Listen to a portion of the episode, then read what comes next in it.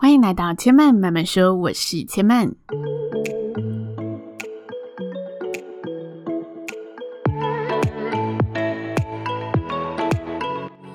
目前频道在 Apple Podcast、Spotify、KKBox 以及 Google Podcast 都听得到。喜欢的朋友，欢迎帮千嫚订阅并留言评论，让更多人可以认识千嫚慢慢说喽。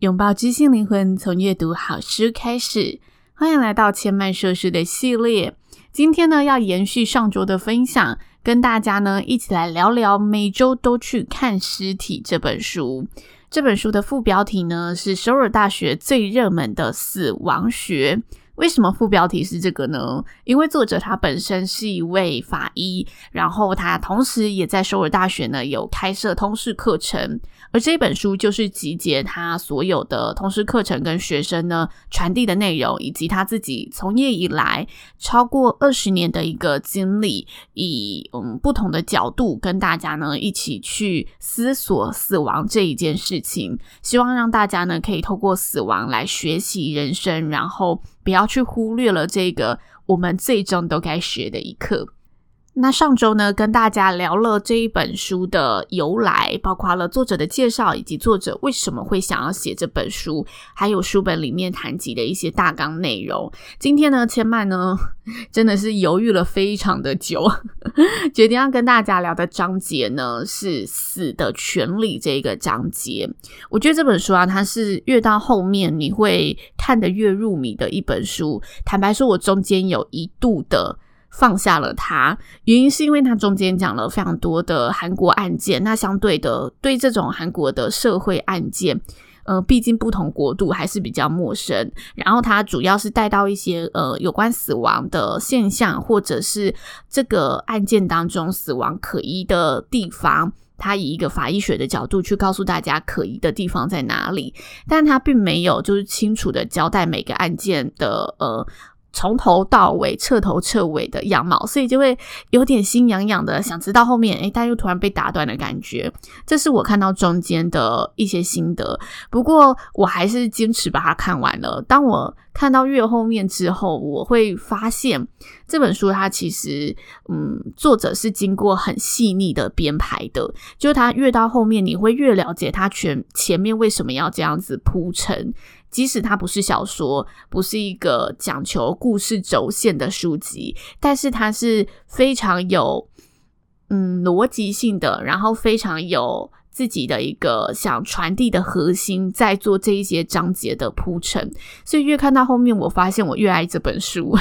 然后就导致呢，我每个章节都有点想分享。所以我说我犹豫了非常久，挑选出来了这一个章节。这个章节呢是死的权利。那为什么他会说死的权利呢？因为他认为每个人都有权利选择自己要如何死亡，而死的权利也是现今社会主要关心的死亡议题。为什么会说是现今社会主要关心的死亡议题？因为现在我们谈到死亡，就会有安乐死，或者大家会说，诶，是不是可以有尊严的死去？我可以如何让死亡成为掌握在自己手中的决定，能不能全权的为自己的生命负责，让死亡主宰着我生命的最后一个阶段，只能把死亡这件事情交给其他人决定。这是他在这一章节想跟大家谈的死的权利的这个死亡议题。那他在这一章节的开头呢，就一个非常有画面感的方式带入。作者跟大家聊啊，其实如果你有去过加护病房，就会看到加护病房里的病患身上呢，大部分都插着数不清的管线。光是我们呢，一看到就会觉得啊，那个人一定很不舒服。那我们是外人，如果是监护人或者是亲人，看到这一些嗯自己挚爱的人躺在病床上，他们的心情又是什么？又或者当我们成为躺在床上的那个人时，我们的心情又会是怎么样呢？这时候，无论是躺在病床上的患者，又或者是这些监护人，他们心中共同面临到的折磨，就是：这真的是我希望的人生的最后时刻吗？我的最后时刻真的只能长这个样子吗？大家心里一定会有这样子的念头。因此，延命医疗这个话题一直是。嗯，讨论生命自主权上的一个极关键的问题。什么是延命医疗？就是到底这一些已经没有办法去表达我到底要不要留下生命的这个人，他嗯有没有需要靠这些医疗器材去维持他的生命？那作者在这一章节提起了许多引发韩国社会讨论的一些关键案件，在这个严密医疗上的议题所引发的案件。其中有一个案件让我印象特别深刻，想要拿出来跟大家分享。这个案件呢，是一九九七年发生在韩国的一起非常有名的波拉梅医院事件。波是那个嗯三点水，在一个波哦波浪的波，然后一个手在一个立字旁的拉，梅是嗯梅子的梅，就波拉梅医院事件。大家有兴趣，也许听完后面的介绍，可以再去呢嗯深入的了解。那这个事件的大纲呢，就是有一个嗯喝醉的男生摔伤了头，然后送到了这一家波拉梅医院。那这名男性呢，他在被送到医院之后，有很严重的脑出血状况，所以医生呢就马上替他进行手术，整个手术过程都非常成功。不过呢，因为整个伤势的关系，所以医生判定呢，这一名男性不可避免的会留下一些后遗症，但是患者是。有嗯，有可能有这个机会可以完全康复的，这是医生他在手术后的判定。那听到丈夫摔伤之后呢，那个妻子就非常匆忙的赶到医院嘛。不过她赶到医院呢，第一个担心的居然是医疗费用，而非嗯丈夫的伤势如何。那背后的原因呢，是因为丈夫事业失败了，家庭的经济状况一直不是太好，连带影响了夫妻关系的恶化。所以妻子呢，在看到丈夫的状态之后，坚决要带着丈夫出院回家。那这里他就稍微的提到，就是呃，其实，在医院当中或者在死亡的面前，你会看到。嗯，很很直接的一个人性的反应，你也可以感受到家人之间的关系，或者夫妻之间的和谐。如果夫妻是恩爱的，就是哪怕手头再困难，也会呢尽力的去筹钱，然后支撑丈夫的医疗费。但妻子这时候呢，嗯，一到现场就是直接跟医生说：“诶，我们家里的经济承担不起住院费，所以我一定要出院。”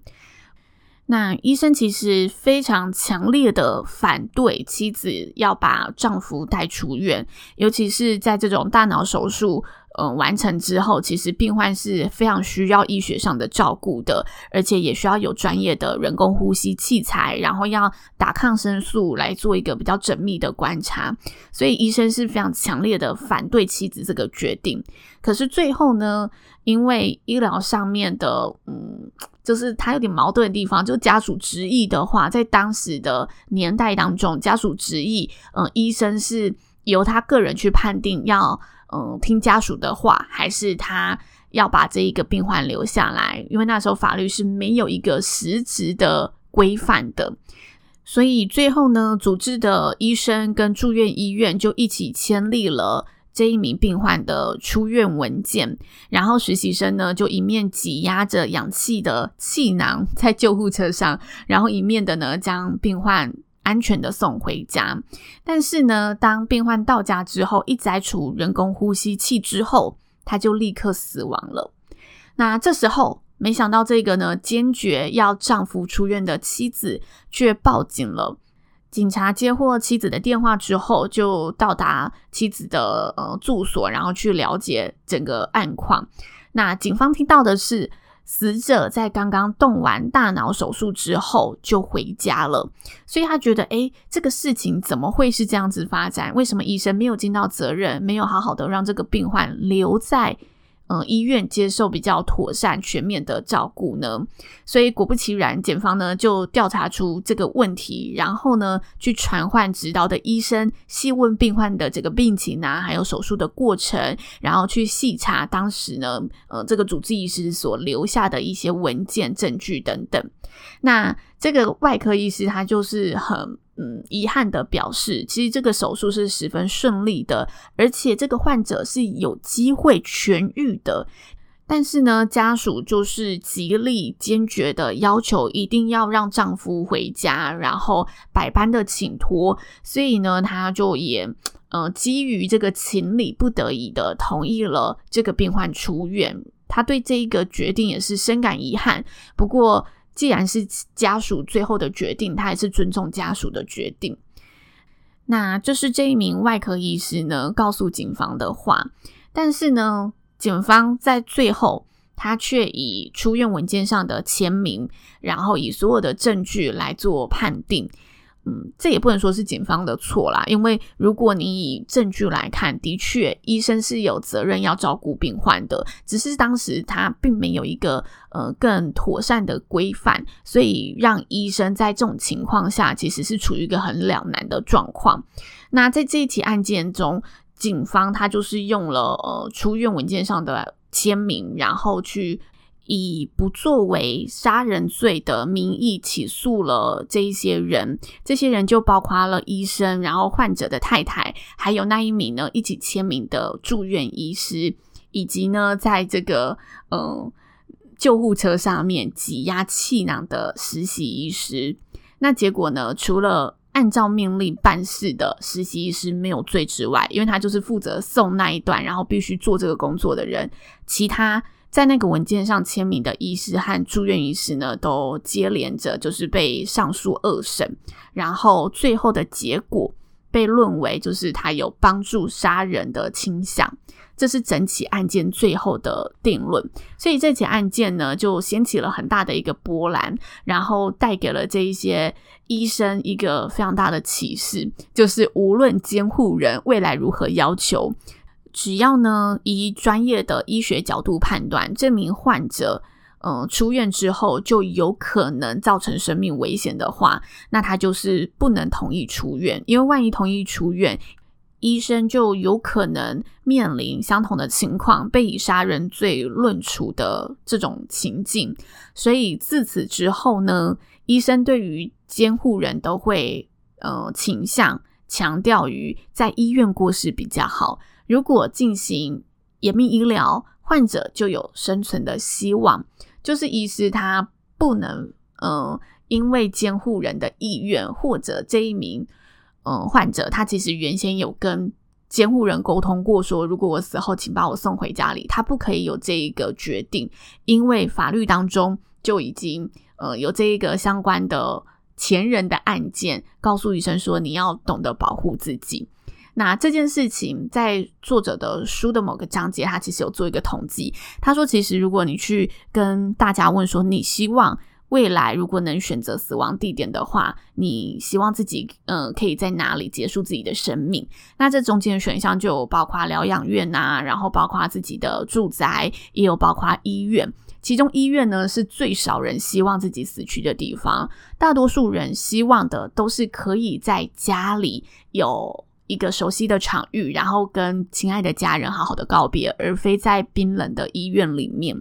但是，由于这些案件的促成，由于这整个社会风气，其中包括刚刚的案件，也包括另一个面向，他其实有跟大家提到，现在呢，我们其实很抗拒死亡的，因为我们不知道怎么处理死亡这件事情，所以死亡相对的，它总是来的。又急又快，总让人觉得措手不及，然后没有办法的好好的跟家人告别。这个现象啊，作者他是从非常嗯古代的时期跟大家回所沟通。他说，我们现在其实读这一些嗯历史课本，就会看到很多君主他其实都留下遗言，因为他能感受到自己生命已经走到了尾声。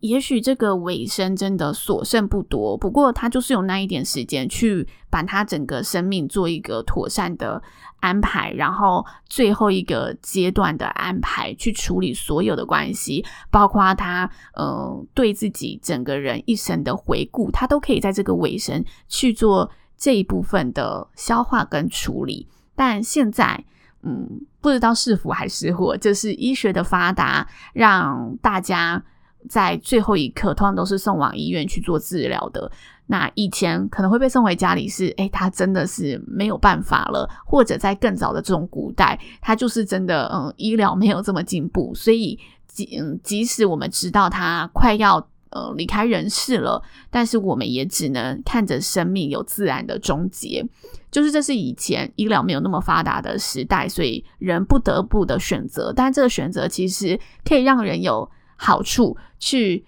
往前思索，他整个人生发生了什么事情，然后他想要留下什么，包括他的信念，或者包括他想要跟他的后代说什么，都是可以在最后被发生的。